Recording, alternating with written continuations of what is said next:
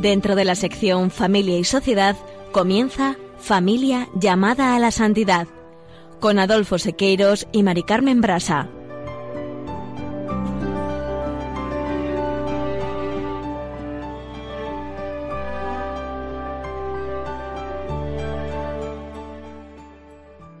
Muy buenos días, queridos oyentes de Radio María y familia Radio María. Bienvenidos un lunes más al programa Familia llamada a la Santidad. En el programa anterior hemos comenzado el capítulo 3 del Amor y Leticia, el amor en el matrimonio, y en este capítulo el Papa Francisco plantea cómo debe ser nuestro amor cotidiano, y da la respuesta con el llamado himno a la caridad, escrito por San Pablo a los Corintios, y que refleja algunas características del amor verdadero, comenzando por la paciencia. Y a la paciencia vamos a dedicar el programa del día. En la sección Familia Semilla de Santidad, Juana Julio y Seque presentarán hoy la vida de Santa Mónica, uno de los modelos quizá más reconocido de mujer paciente, fuerte, cristiana ejemplar y luchadora sin desmayo en el sostenimiento y estímulo de la fe familiar. Acabó por unir, pese a las más recias dificultades, en la fe y en el amor a Dios, a todos los miembros de su familia, de la que formaba parte como primogénito el gran padre de la Iglesia, San Agustín de Hipona. No os perdáis ejemplo Y en el colofón continuaremos dedicándola a la virtud de la paciencia y finalizaremos, como siempre, el programa con una oración permanezcan, al escuchar, permanezcan en Radio María.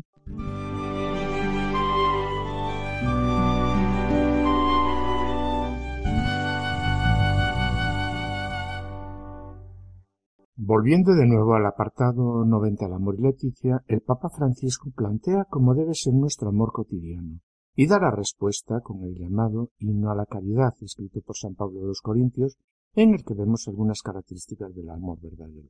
Realmente en este himno, Pablo presenta el amor como el camino por excelencia. Sí, Adolfo, y en este himno, el himno de la caridad, el Papa Francisco, el amor es Leticia, el apartado 90, presenta, tomando como modelo el himno, presenta las características del amor verdadero, diciendo, el amor es paciente, es servicial, el amor no tiene envidia, no hace alarde, no es arrogante, no obra con dureza, no busca eh, su propio interés, no se irrita, no lleva cuentas del mal, no se alegra de la injusticia, sino que goza con la verdad y todo lo, disculpa, todo lo cree, todo lo espera, todo lo soporta.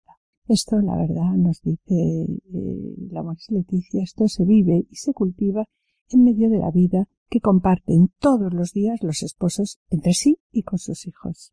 Por eso es preciso y útil detenerse a pensar el sentido de las expresiones de este texto, para intentar una aplicación a la existencia concreta de cada familia que iremos desarrollando en programas siguientes. La verdad es que esta propuesta que nos hace Pablo sobre alguna de las características del amor verdadero, no son fáciles de vivir en la vida matrimonial y familiar.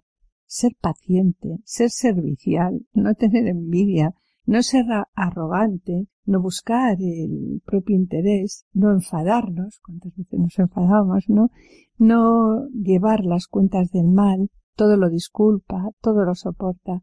Qué difícil es llevar adelante todo esto en el matrimonio y la familia. Por otro lado, este ideal de amor es el que atrae y al que desean llegar los matrimonios.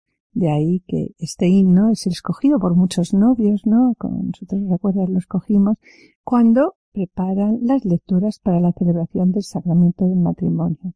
Y aunque el amor y Leticia dice que este amor se vive y se cultiva en medio de la vida que comparten todos los de los esposos entre sí y con sus hijos, el poder vivirlo en la vida matrimonial y familiar día a día sería imposible si no contáramos con la ayuda de la gracia, como se presenta en este himno en que el amor se muestra como el camino por excelencia. Y como decíamos hace un momento, vamos a dedicar el programa a la primera expresión del himno a la caridad. El amor es paciente. Vamos a dedicar el programa de hoy a la primera expresión del himno a la caridad. El amor es paciente, tal como lo refleja el apartado 91 del amor es Leticia. Y lo leo. Y dice así. La primera expresión utilizada de la paciencia es macrotimei. La traducción no es simplemente que todo lo soporta, porque esta idea está expresada al final del versículo 7. El sentido de paciencia se toma de la traducción griega del Antiguo Testamento, donde dice que Dios es lento a la ira. Y así lo leemos también en Éxodo, cuando nos dice, el Señor pasó ante él proclamando, Señor, Señor, Dios compasivo y misericordioso, lento a la ira y rico en clemencia y lealtad.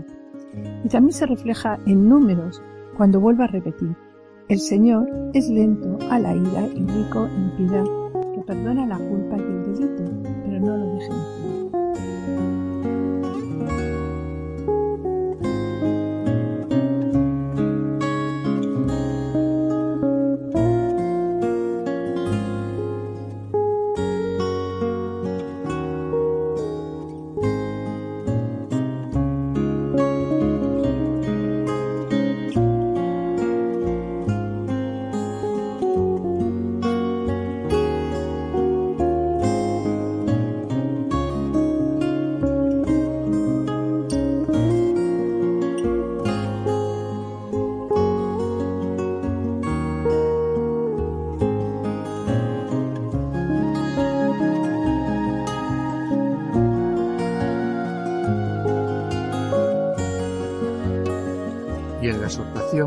Francisco destaca que la paciencia se muestra cuando la persona no se deja llevar por los impulsos y evita agredir. La paciencia es una cualidad del Dios, de la alianza, que nos convoca a su imitación también dentro de la vida familiar. Sí, continúa diciendo la exhortación. Los textos en los que Pablo usa este término se deben leer siempre con el trasfondo del libro de la sabiduría, cuando dice, eh, dirigiéndose al Señor. Te compadeces de todos, porque todo lo puedes, y pasas por alto los pecados de los hombres para que se arrepientan. Y continúa diciendo, por eso corriges poco a poco a los que caen, los reprendes y les recuerdas su falta, para que apartándose del mal crean en Y aquí la Moli Leticia lo, lo sintetiza diciendo que la paciencia de Dios es ejercicio de la misericordia con el pecador y manifiesta el verdadero perdón. Y sobre el perdón y la paciencia, el punto, mm, quiero también comentar lo que dice el punto 1651 del Catecismo de la Iglesia Católica, que destaca que el hogar es así la primera escuela de vida cristiana y escuela del más rico humanismo. Aquí se aprende en el hogar, que se aprende? Se aprende la paciencia y el gozo del trabajo el amor fraterno, el perdón generoso, incluso reiterado, y sobre todo el cultivo divino por medio de la oración. Y volviendo de nuevo al amor y Leticia, el punto 92 expone claramente qué es tener paciencia. Y dice, tener paciencia no es dejar que nos maltraten continuamente. O tolerar agresiones físicas. O permitir que nos traten como objetos. Sí, y continúa diciendo, el problema es cuando exigimos que las relaciones sean celestiales o que las personas sean perfectas, o cuando nos colocamos en el centro y esperamos que solo se cumpla la propia voluntad. Entonces, todo nos impacienta, todo nos lleva a reaccionar como, pues con agresividad. Es verdad, Mari Carmen, que si no cultivamos la paciencia, siempre tendremos excusas para responder con ira y finalmente pues nos convertiremos en personas que no saben convivir, antisociales, e incapaces de postergar los impulsos y por tanto la familia se volverá un campo de batalla. Por eso, la palabra de Dios nos exhorta y dice, desterrad de vosotros la amargura, la ira, los enfados e insultos y toda maldad. Esta paciencia se afianza cuando reconozco que el otro también tiene derecho a vivir en esta tierra junto a mí, pues así tal como es. No importa si es un estorbo para mí, si altera mis planes, si me molesta pues con su modo de ser o con sus ideas, si no es todo lo que yo esperaba de él. El amor tiene siempre un sentido de profunda compasión que lleva a aceptar al otro como parte de este mundo, también cuando actúa de un modo diferente a lo que, a lo que yo desearía. Y me pregunto, ¿por qué el apóstol Pablo en este himno Comienza por la paciencia. ¿Por qué es tan importante la paciencia? ¿Qué es la paciencia? Mira, Mari Carmen, la Mori Leticia lo aclara diciendo que no se trata de permitir, admitir agresiones, maltrato. ¿A qué se refiere cuando habla de la paciencia? Pues a que muchas veces en nuestro matrimonio exigimos que las relaciones sean, perfectas. ¿verdad? Sí, que sean perfectas. Como las hemos soñado. Eso es. Sean como las hemos soñado, como dices, pero la verdad es que nuestro esposo, esposa, eh, no es un ángel, y no nos lo hemos, no nos hemos casado con un ángel, sino con una persona, mm. y por eso el Papa dice que la persona amada tiene derecho a vivir conmigo siendo como es, sin que pretenda hacerla a, mi imagen y semejanza. Además, también eh, quiero destacar aquí que el abuela de la misericordia, Misericordia Vultus, menciona entre Francisco el Papa, entre las obras de misericordia espirituales, la paciencia, y sobre ella nos estimula a los esposos diciendo Es mi vivo deseo que el pueblo cristiano reflexione sobre las obras de misericordia, tanto corporales como espirituales. La predicación de Jesús nos presenta estas obras de misericordia para que podamos darnos cuenta si vivimos o no como discípulos suyos. Y aquí nos alienta y dice, redescubramos las obras de misericordia. Y entre estas obras de misericordia destaca Francisco soportar con paciencia las personas molestas. No podemos escapar a las palabras del Señor y en base a ella, pues está claro que seremos juzgados, seremos juzgados cuando nos dice sufrir con paciencia los defectos del prójimo, soportar con paciencia a las personas molestas. De ahí que debemos tener paciencia, Adolfo, siguiendo el ejemplo de Dios que tan pacientes como nosotros.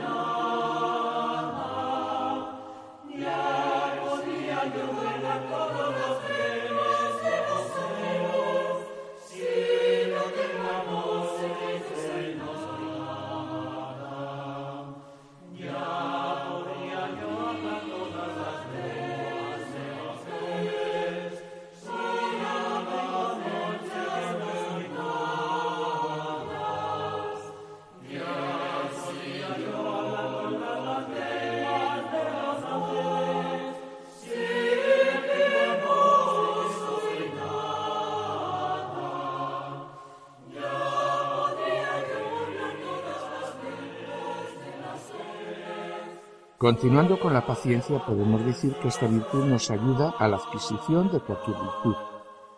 Sí, y también a conseguir planes trazados. Según el orden tomista, que es aristotélico, la paciencia es una virtud potencial o derivada de la fortaleza, cuya misión es el vencimiento de la tristeza, para no decaer ante los sufrimientos ya físicos, y, espirituales. Pero existe una diferencia entre fortaleza y paciencia, que consiste en que por la fortaleza se soportan los males y los trabajos de mayor envergadura, incluso hasta la muerte. En cambio, por la paciencia se toleran los sufrimientos de menor entidad, como por ejemplo cuando el bien que se desea sufre retraso. Eso nos produce tristeza. Mm. Sí, y Y si nos vamos a la escritura nos dice sobre la paciencia. Mejor que el fuerte es el paciente, y el que sabe dominarse vale más que el que conquista una ciudad. Y sobre ello ya decían los antiguos, la fortaleza en el obrar es propia de los romanos. Sí, la paciencia en el sufrir, dicen, es propia de los cristianos.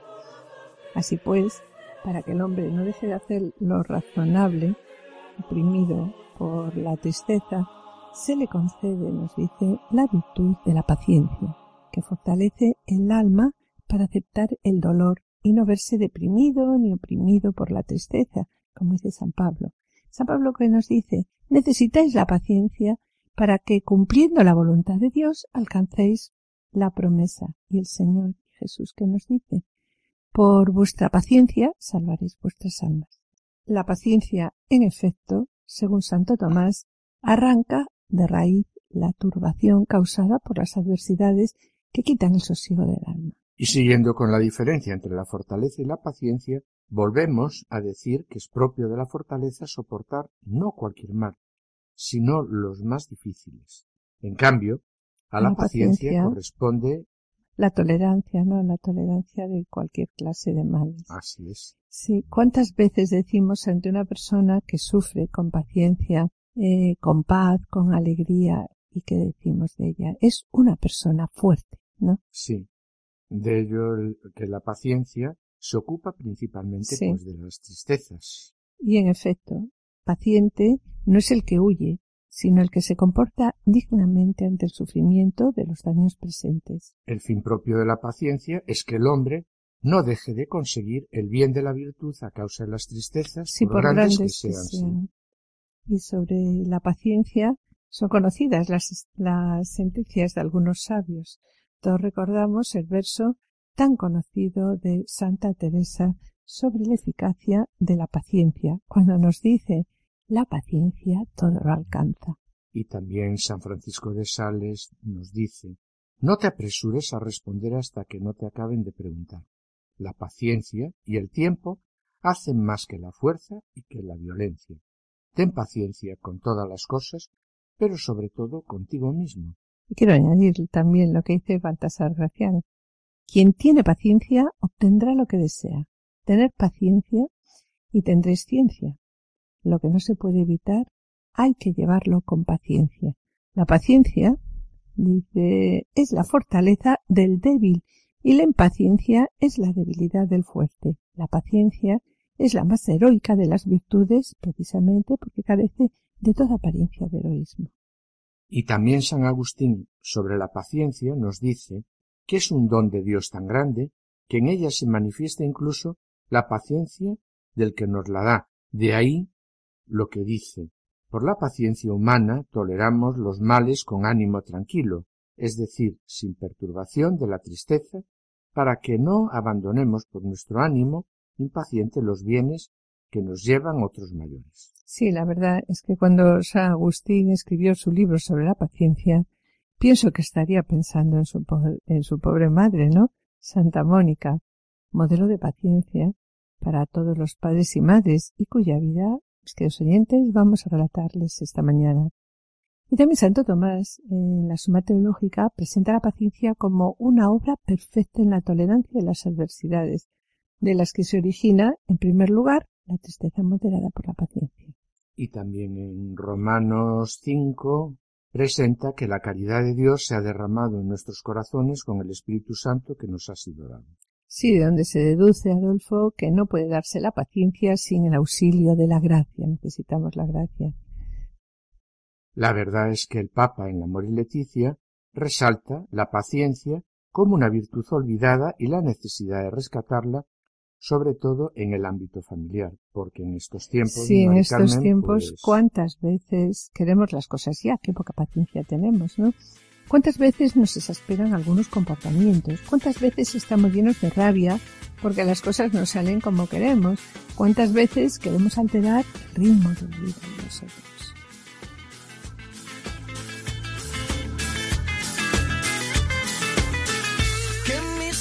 se despierten con la luz de tu mirada. Yo A Dios le pido que mi madre no se muera y que mi padre me recuerde.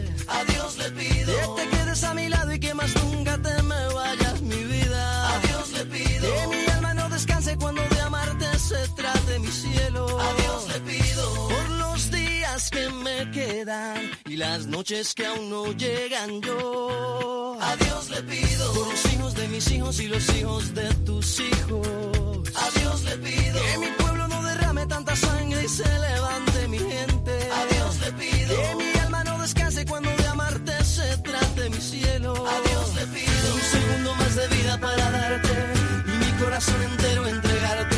Un segundo más de vida para darte y a tu lado para siempre yo quedarme. Un segundo más de vida yo. A Dios le pido que si me muero sea de amor y si me enamoro sea de vos. Queridos oyentes y familia de María, estamos en el programa Familia llamada a la Santidad, dirigido por Adolfo Sequeiros y quien está habla Marica Mendraza. Finalizamos esta primera sección y antes de iniciar la segunda, quisiéramos adelantarles que en el colofón continuaremos hablando de la necesidad del cultivo de la virtud de la paciencia, tanto en el ámbito familiar como en el matrimonio. A continuación, damos paso al espacio Familia Semilla de Santidad en el que nuestros colaboradores Juana, Julio y Seque presentarán la vida de Santa Mónica. No os perdáis su ejemplo de vida. Permaneced al escucha.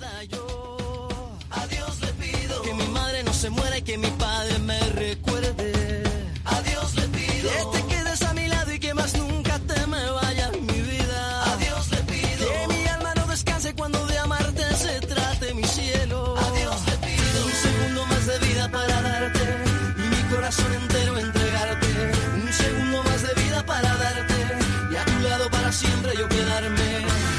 Un segundo más de vida yo. A Dios le pido que si me muero sea de amor y si me enamoro sea de vos y que de tu voz sea este corazón. Todos los días a Dios le pido que si me muero sea de amor y si me enamoro sea de vos y que de tu voz sea este corazón. Todos los días a Dios le pido que si me muero sea de amor y si me y que de tu voz sea este corazón. Todos los días a Dios le pido que si me muero sea de amor y si me enamoro sea de vos y que de tu voz sea este corazón. Todos los días yo a Dios le pido.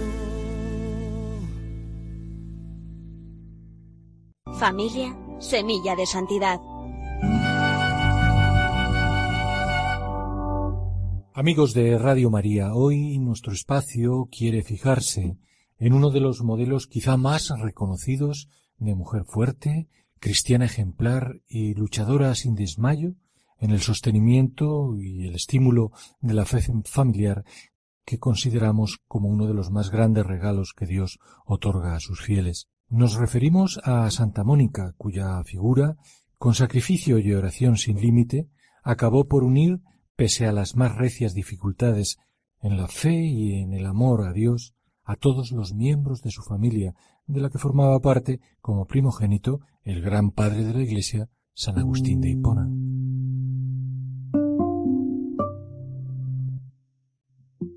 Muy poco es lo que se conoce de los orígenes de Santa Mónica, salvo la fecha y el lugar de su nacimiento. Había nacido hacia el final del primer tercio del siglo IV en una ciudad del norte de África, en las inmediaciones de la actual Argelia. Siendo ya muchacha, y aunque la naturaleza de Mónica la impulsaba a la vida de oración y soledad, sus padres dispusieron su casamiento con un vecino de ascendencia pagana llamado Patricio y cuyo comportamiento como marido no contribuía precisamente en absoluto a la armonía conyugal. Su naturaleza violenta, sobre todo en el nivel verbal, y sus costumbres licenciosas causaban gran pesar a Mónica, que sin embargo, con gran capacidad de perdón, paciencia y sabiduría, mantenía la convivencia familiar. Lo resumía con estas palabras es que cuando mi esposo está de mal genio, yo me esfuerzo por estar de buen genio. Cuando él grita, yo me callo. Y como para pelear se necesitan dos y yo no acepto la pelea, pues no peleamos. A partir de ahí, su oración y su ejemplo, en el que no resultaba menor su amplia generosidad con los desamparados y sus sabios consejos a otras mujeres con dificultades en sus matrimonios, fueron templando el carácter de Patricio hasta conseguir finalmente su conversión y su bautismo. Muerto Patricio en la fe, su mayor preocupación pasó a ser el mayor de sus tres hijos, Agustín, quien por su extraordinaria inteligencia había recibido una formación intelectual esmerada, a la que sin embargo no acompañaban otras prendas personales. Si ya de niño su carácter egoísta e indolente había hecho sufrir a su madre, fueron sobre todo las actitudes de Agustín en relación con la fe las que sumieron a Mónica muchas veces en el desconsuelo. Como cuando ya adolescente, una grave enfermedad le hizo recapacitar y optar por el bautismo, aparentemente, porque sin embargo lo postergó indefinidamente apenas recuperado.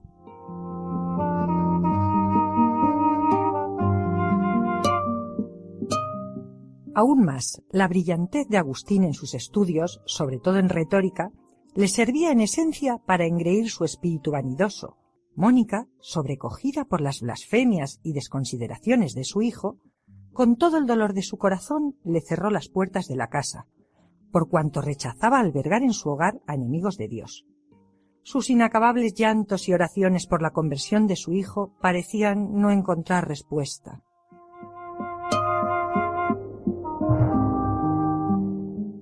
Sucedió entonces, sin embargo, que Mónica tuvo un sueño, sin duda inspirado, que cambió el rumbo de lo que parecía una ruptura definitiva. Mónica se encontraba en medio del bosque llorando la situación de su hijo cuando se le acercó en sueños un personaje luminoso que le preguntó el motivo de su dolor. Tras escucharla, le pidió que se secara sus lágrimas y añadió Tu hijo volverá contigo. Y enseguida vio a Agustín junto a ella. Le contó al muchacho el sueño tenido y él dijo lleno de orgullo que eso significaba que su madre se iba a volver maniqueísta como él. Pero ella le respondió No, en el sueño no me dijeron que fuera a donde estuviera mi hijo, sino tu hijo volverá contigo.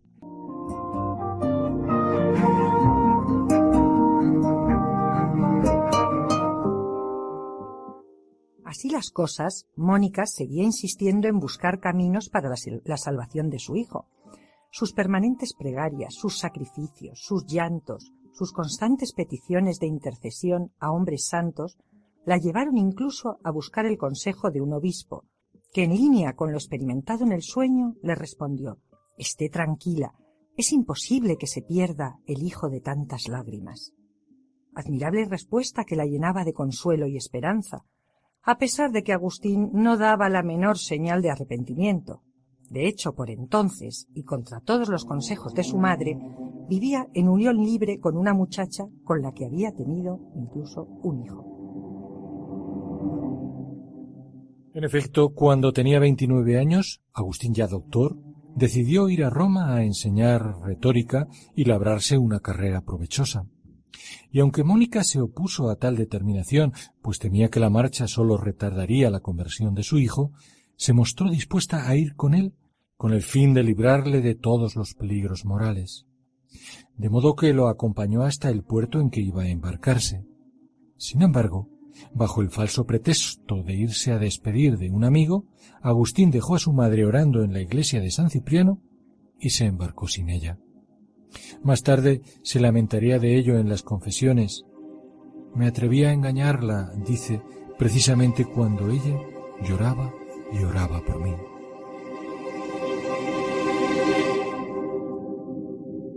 Muy entristecida por todo ello, Mónica, sin embargo, no desistió en su empeño y se embarcó hacia Roma en su busca.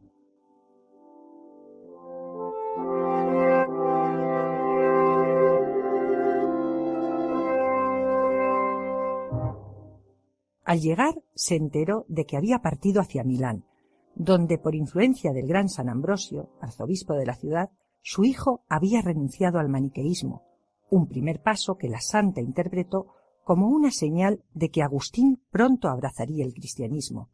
Y así sucedería poco después. La enorme bondad y sabiduría de San Ambrosio, a quien escuchaba con cariño, empezaron a cambiar las ideas de Agustín, de modo que cierto día, estando en el jardín de la casa de un amigo, escuchó en su conciencia, a modo de revelación, unas palabras turbadoras que serían definitivas para su conversión. La voz de un niño le pedía Toma y lee. Al tomar las cartas de San Pablo, las abrió al azar y leyó Mas vestíos del Señor Jesucristo y no hagáis caso de la carne en sus deseos. Inmediatamente, como indica Agustín en sus confesiones, sintió cómo un rayo de luz purísima entraba en su corazón y se disipaban todas sus dudas y tinieblas.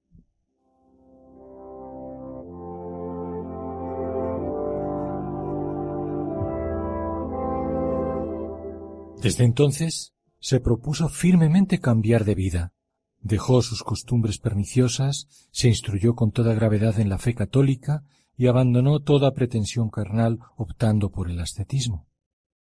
Pocos meses después, en la fiesta de la Pascua de Resurrección, se hizo bautizar por San Ambrosio en presencia de su madre Mónica, que al fin veía cómo todas las lágrimas vertidas por su hijo lo habían conducido no a ella, sino al camino del Señor. Poco después comenzó a sentir fiebre, su estado se agravó y en pocos días se puso en camino al Padre. Lo único que pidió a sus dos hijos es que no dejaran de rezar por el descanso de su alma. El santo escribió Si alguien me critica por haber llorado menos de una hora a la madre que lloró muchos años para obtener que yo me consagre a ti, Señor, no permitas que se burle de mí. Y si es un hombre caritativo, haz que me ayude a llorar mis pecados en tu presencia. La Iglesia venera a Santa Mónica, esposa y viuda, cuyo ejemplo y oraciones resultaron decisivas en su conversión y santidad de su esposo y de su hijo. Como diría el propio San Agustín en sus confesiones, ella me engendró sea con su carne para que viniera a luz del tiempo, sea con su corazón para que naciera a la luz de la eternidad.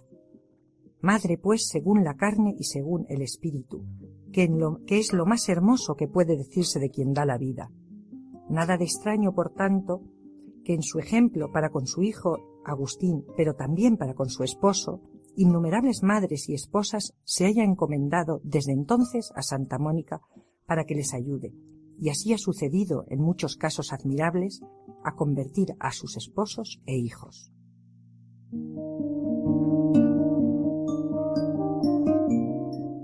En pocos casos, como en ella que es, y seguimos la oración canónica que la Iglesia le dedica, espejo de esposas, modelo de madres, consuelo de viudas, mujer admirable, a quien Dios infundió el espíritu de oración y concedió aquel don de lágrimas con que supo hacer violencia al Dios de las misericordias, para que se compadeciera de sus gemidos, escuchara sus plegarias y le concediera el fin de todos sus deseos, en pocos casos como en ella decimos, viene a cumplirse tan esclarecidamente la semilla de santidad que Dios hace fructificar en las familias que se sacrifican y oran con constancia por sus miembros. Estamos en el programa Familia llamada a la Santidad, dirigido por Adolfo Sequeiros y Mari Carmen Brasa.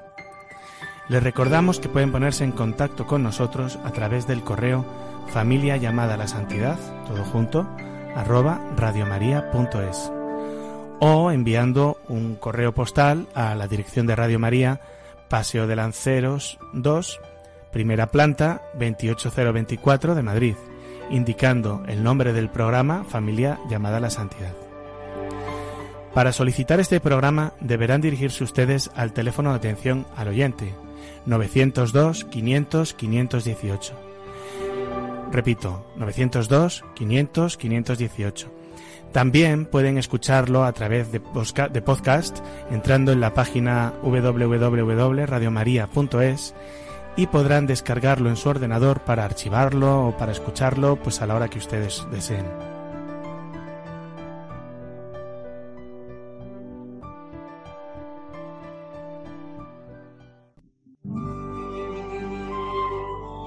Colofón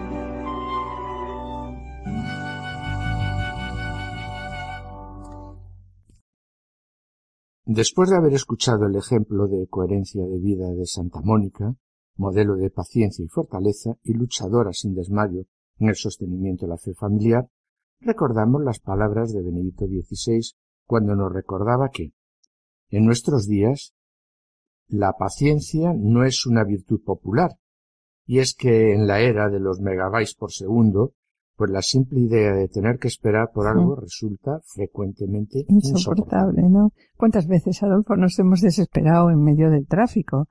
o porque la señal de Internet es lenta o de repente la perdemos, o quizá por la tan esperada respuesta a aquel mensaje de texto que tarda en entrar. Y no digamos si nos quedamos unos minutos sin wifi. es verdad. Es verdad que en estas ocasiones en que nos sentimos frustrados y con gran ansiedad porque nuestros planes, pequeños planes en estos casos, en este caso, estos ejemplos, ¿no? Nuestros planes no se llevan a cabo en la forma y en el momento en que queremos o en aquellos momentos en que sentimos tristeza por también nos pasa eso mucho con los hijos, ¿no? Aquellos momentos en los que sentimos tristeza por no poder cambiar alguna situación que nos agobia. Sí, Mari Carmen. La verdad es que es normal caer en estos estados de ánimo alguna vez, pero lo que no es normal es permanecer en ellos. Y esto es algo que cada vez ocurre con más frecuencia. Ante estas situaciones debemos tener presente aquellas hermosas palabras de Santa Teresa que nos dicen. Sí, cuando decía, nada te turbe, nada te espante, Dios no se muda, la paciencia todo lo alcanza. Quien a Dios tiene, nada le falta. Y sobre lo que acabas de decir, Adolfo, pues me gustaría comentar lo que expone el portal católico.net sobre la paciencia. Dice, es verdad que los avances tecnológicos, como acabamos de comentar, la facilidad en las comunicaciones, la permanente conectividad, el afán de producir la necesidad de competir y otros factores más han hecho que vivamos a un ritmo pues realmente vertiginoso, en el que reina la prisa y lo urgente, provocando un alejamiento del imprescindible valor de la paciencia todo lo queremos para allá. No existe la mínima tolerancia, ni siquiera a corto plazo. Y cuando algo no sale como queríamos o como esperábamos, pues brota la impaciencia, llegando muchas veces a cometer, por la verdad, que faltas de respeto a los demás. Sí, Mari Carmen, la paciencia es un valor, es una forma de vida en donde prima la serenidad y el autocontrol. La paciencia es fortaleza para aceptar con calma el dolor y las pruebas que la vida pues nos pone para el continuo crecimiento interno. ¿Y qué significa tener paciencia? Pues, Mari Carmen, tener paciencia significa esperar, soportar sin alterarse ante un retraso o una situación molesta. Paciencia es perseverancia, es esperar el tiempo que sea necesario para terminar algo y además es la capacidad para poder hacer trabajos minuciosos o laboriosos. Paciencia también significa tener autodominio, cuando no se puede controlar la manera de actuar de una persona o cuando las cosas no salen como uno quiere. Ser paciente es ser sereno y tolerante frente a las dificultades. Cuando se vive con paciencia, las situaciones adversas no nos alteran. La persona paciente tiende a desarrollar la capacidad para ver con claridad el origen de los problemas y la mejor manera de poder solucionar. Sí, la paciencia además también pues es un rasgo de la personalidad, madura. Esto hace que las personas, ¿no? pacientes, sepan esperar con calma a que las cosas sucedan y a que piensan que las cosas que no dependen estrictamente de uno hay que darles tiempo. Está claro, por todo lo dicho, que la paciencia no tiene ninguna relación, que esto es lo importante y lo recalca el Papa también, ni con la indiferencia ni con la pasividad. Es necesario ser paciente con uno mismo y con los demás, con todas las personas con las que nos relacionamos, pero en primer lugar, insisto, pues con uno mismo. El aprender a autorregularse, es decir, respirar profundo y actuar de manera calmada y respetuosa, es una muestra de paciencia pues con uno mismo. Sí, realmente ser paciente con uno mismo es muy, muy difícil. Y esto que acabas de comentar me lleva a recordar a mi padre, que de vez en cuando nos leía a todos las máximas para ser santos. Entre estas máximas destacaba aprender a autorregularse para el cultivo de las virtudes, el cultivo de la paciencia, y nos decía antes de hablar, mirad, sobre todo si estás enfadado, cuenta hasta diez. Y no solo nos decía esto, sino que nos educaba diariamente en ello nos enseñaba a contar antes de hablar. Y la verdad es que a mí personalmente, a lo largo de mi vida, tanto mi vida familiar como mi vida laboral o social, pues me ha ayudado mucho. Porque cuando se es paciente con los demás, cuando nos controlamos, nos, ¿no? Pues aprendemos a desarrollar la óptica positiva y valoramos en mayor proporción las cualidades que los defectos de los demás. La verdad es que a lo largo del día la vida pone a prueba nuestra paciencia. Por ejemplo, un dolor físico o una enfermedad leve, el excesivo calor o frío, el teléfono que no funciona o no deja de comunicar, el excesivo tráfico que nos hace llegar tarde a una cita importante, el olvido del material de trabajo, pues son las adversidades quizá no muy trascendentes pero que nos llevarían a reaccionar quizá con falta de paz. Pues bien, en esos pequeños sucesos se ha de aplicar pues la paciencia, claro. Sí, la paciencia también nos lleva a desarrollar otros valores como la tolerancia, el respeto y la sana convivencia. La práctica de todos ellos pues nos trae increíbles beneficios para una salud tanto mental como física. Pues cada vez que sentimos un enfado, ira, ansiedad exagerada o sobresalto, el corazón se ve realmente afectado. La paciencia nos da esa tranquilidad interior para tolerar las situaciones, evitando así los problemas físicos y mentales. El cultivo de la paciencia, además, nos enseña también a saber esperar, a hablar de manera adecuada en cada momento y a callar cuando es conveniente, así como a evitar roces, ¿no? Silenciar cotilleos ajenos y dolores propios, porque las lamentaciones y las penas ajenas a veces oscurecen el día, entristecen el corazón y sobre todo pues descontrolan la paz. La paciencia nace espontáneamente en los padres y en las madres cuando empiezan a educar a sus hijos en las virtudes y valores humanos, al enseñarles a andar, a comer, a hablar, a vestirse, a leer, en la educación, convivencia, y en mi experiencia como pediatra he escuchado a padres y madres la valoración y reconocimiento que hacen mm, de la paciencia que han tenido con ellos sus padres. Sí, y también la paciencia que importante es en el matrimonio, ¿no? Eh, la paciencia en el matrimonio debe ser uno de los principales soportes de la relación matrimonial, haciendo verdaderos ejercicios de tolerancia para tener una buena convivencia. El ejercicio de la paciencia, junto con el de la tolerancia y la prudencia, evita tomar malas decisiones en algunas ocasiones que pueden ser trascendentales o irreversibles, casi siempre bajo la premisa de que la vida no es fácil y de que nadie es perfecto, mucho menos pues, cuando estamos enfadados, que no tenemos la paciencia de analizar con detenimiento y además sin pasión, ¿no? La paciencia, por otro lado, es un componente, como estábamos comentando, importantísimo en todas las relaciones, en las relaciones interpersonales, entre los mismos padres, entre los padres y los hijos, entre los jóvenes y los mayores, entre los maestros y los alumnos, entre los empleadores y empleados, y viceversa, ¿no? Los hijos proporcionan una fuente inagotable, ¿no? Y yo me imagino que todos estaréis pensándolo, los hijos proporcionan una fuente inagotable de ocasiones para ejercitar la paciencia e irles modelando para pues, su beneficio futuro. La paciencia, si se fomenta y se usa bien, ayuda a la adquisición de otras virtudes importantes para la vida cotidiana, a la obtención de los objetivos programados, a formar la integridad de los padres y de los hijos, a sobrellevar la, tristeza y los sufrimientos físicos o mentales, a templar el carácter, a soportar los infortunios y sufrimientos ligeros o pesados y a hacernos más tolerantes, generosos, diligentes y dispuestos con los demás. La paciencia da equilibrio y vigor a la personalidad y nos hace más tolerantes, comprensivos y fuertes para soportar los contratiempos con mucha más fuerza y sin hacernos lamentación. Por otro lado, bueno, tanto tú como yo, ¿no? Nos hemos dedicado una parte de nuestra vida a la investigación científica, ¿no? Entonces, es verdad que la paciencia produce la mayoría de los éxitos de las investigaciones, ya que permite a los científicos alcanzar el triunfo a base de qué? A base de repetir y repetir ensayos corrigiendo y volviendo a empezar tantas, tantas veces como sea necesario hasta conseguir el objetivo mm, buscado. y también eh, muchas veces, en muchas ocasiones, ha sido más importante la paciencia en el seguimiento de un experimento científico, ¿no? Que incluso el talento. Los deportistas, bueno, pues también también tienen que tener mucha paciencia. Basar sus éxitos en qué? En la paciencia, en la insistencia y dureza de sus entrenamientos. La paciencia también, por otro lado, es el sosiego que neutraliza la ansiedad y la desesperación e infunde fortaleza a las personas para soportar con resignación pues el sufrimiento que la vida les va mandando.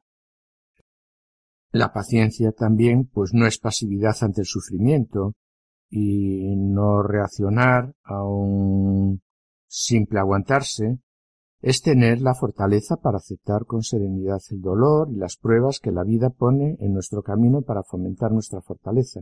Y también la paciencia permite ver con claridad el origen de los problemas y la mejor manera de solucionarlo. El poderlo solucionar de esa manera pues nos evita caer en la desesperación por las prisas y sin previamente haber escuchado o razonado antes de actuar. La paciencia es un rasgo de personalidad madura. Esto hace que las personas que tienen paciencia sepan esperar con calma a que las cosas que no dependen estrictamente de ellas, ¿no? Las cosas que no dependen estrictamente de uno, hay que darles tiempo. Y sucederán cuando tengan que suceder. Principalmente con las, aquellas cosas que nos son contrarias, ¿no? Como por ejemplo la enfermedad, los infortunios económicos, el clima, los atascos de tráfico, los olvidos, las pérdidas irreparables. La verdad es que la paciencia permite desarrollar también la sensibilidad para identificar el origen y la solución de problemas a las contrariedades o alegrías, triunfos y fracasos de, de cada día, así como poder afrontar la vida de una manera optimista, tranquila y feliz. La paciencia es la virtud humana que sin lamentaciones hace las personas tolerar, comprender, padecer y soportar los contratiempos, las adversidades con fortaleza, moderando, como decíamos antes, las palabras, la conducta, para poder actuar de manera acorde en cada situación, no hiriendo los sentimientos de los demás.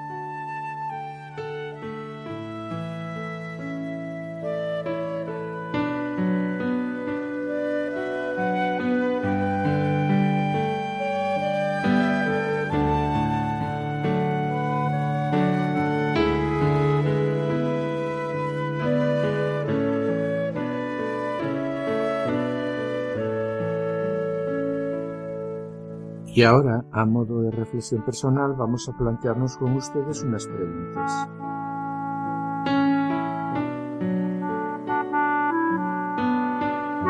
¿Me atrevería a decir que no tengo defectos? ¿Absolutamente nada que pueda molestar a mi esposa, esposo o a mis hijos? ¿Cuál puede ser la causa de los leves roces que tengo en mi familia y con los demás?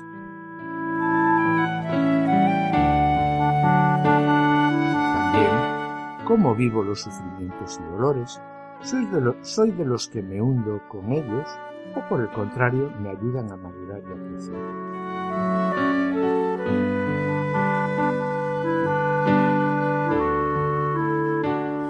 Y creo que el mundo es redimido por la paciencia de Dios y destruido por la impaciencia de los hombres. ¿Cómo vivo la paciencia con este sentido de redención?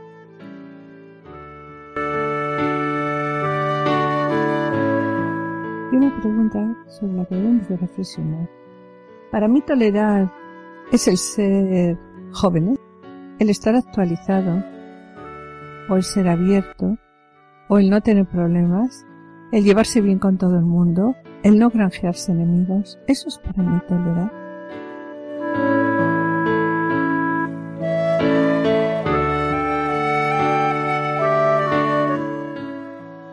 Soy de los que no ofrecen ninguna resistencia a ninguna situación ni a ninguna opinión por equivocada que sea.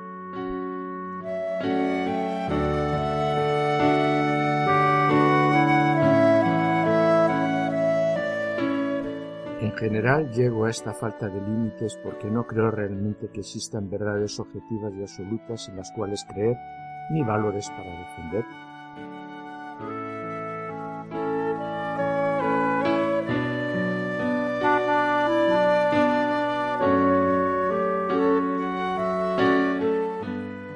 Tengo criterios, valores, principios que me orientan y me llevan a reflexionar para relacionar en cada caso lo que debo ceder y lo que pongo en juego, ya sea en temas opinables o no, en el modo de escuchar al otro, cuando no se ha expresado bien o difiere, en el modo de actuar cotidiano, con los compañeros de clase, dentro de mi familia o en el ámbito laboral.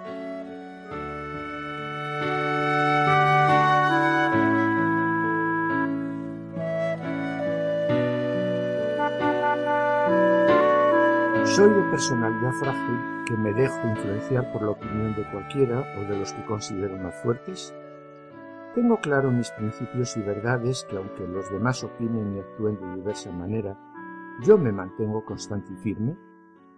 Bien, después de estas reflexiones, de estas preguntas que nos llevan a pequeñas reflexiones, eh, queremos finalizar esta pequeña parte con unas palabras escritas en el año 1956 por el padre Enrique Ferrer, sacerdote fundador del movimiento Equipos de Nuestra Señora, que sobre la paciencia dice, Tu amor sin exigencia me disminuye, tu exigencia sin amor me revela, tu exigencia sin paciencia me desalienta, y tu amor exigente me hace crecer.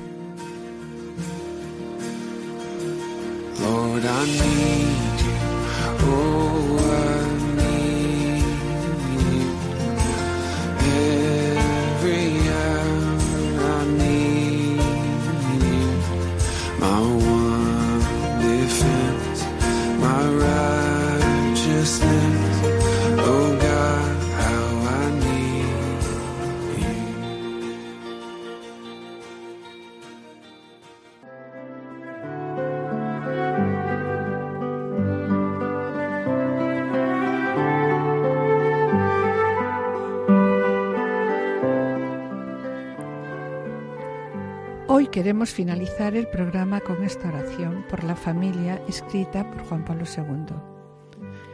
Oh Dios, de quien procede toda paternidad en el cielo y en la tierra, Padre, que eres amor y vida.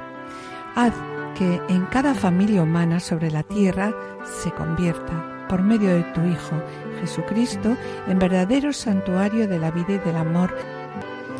Haz que tu gracia guíe a los pensamientos y las obras de los esposos hacia el bien de sus familias y de todas las familias del mundo. Haz que las jóvenes generaciones encuentren en la familia un fuerte apoyo para su humanidad y su crecimiento en la verdad y en el amor. Haz que el amor, corroborado por la gracia del sacramento del matrimonio, se demuestre más fuerte que cualquier debilidad y cualquier crisis por las que a veces pasan nuestras familias. Haz finalmente que la Iglesia en todas las naciones de la tierra pueda cumplir fructíferamente su misión en la familia y por medio de la familia. Tú que eres la vida, la verdad y el amor en la unidad del Hijo y del Espíritu Santo. Amén. Y bien, mis queridos oyentes, con pena tenemos que despedirnos. Hemos dedicado el programa de hoy a reflexionar sobre el amor en el matrimonio en el capítulo 3 del Amor y Leticia, en que el Papa Francisco plantea cómo debe ser nuestro amor cotidiano y da la respuesta con el llamado a la caridad, escrito por San Pablo a los Corintios, en el que refleja algunas características del amor verdadero. Y hemos comenzado en el día de hoy, esta mañana, con la paciencia, y a la paciencia pues le hemos dedicado por completo este programa. En la sección Familia, Semilla de Santidad, Juana Julio y Seque han presentado la vida de Santa Mónica, uno de los modelos más reconocidos de mujer paciente y finalizando como siempre el programa con una oración. Agradecemos a los asistentes el control de sonido. Y yo espero estar con ustedes eh, mañana en el programa para que tengan vida, que se emite a las 11 de la mañana con la doctora Silvina y esperamos estar de nuevo con ustedes los dos juntos el lunes dentro de dos semanas. Muchas gracias por su atención. Hasta la próxima audición. Y que el Señor, les, el Señor les bendiga. Ahora les dejamos con la revista Diocesana. Permanezcan en la escucha, permanezcan en María.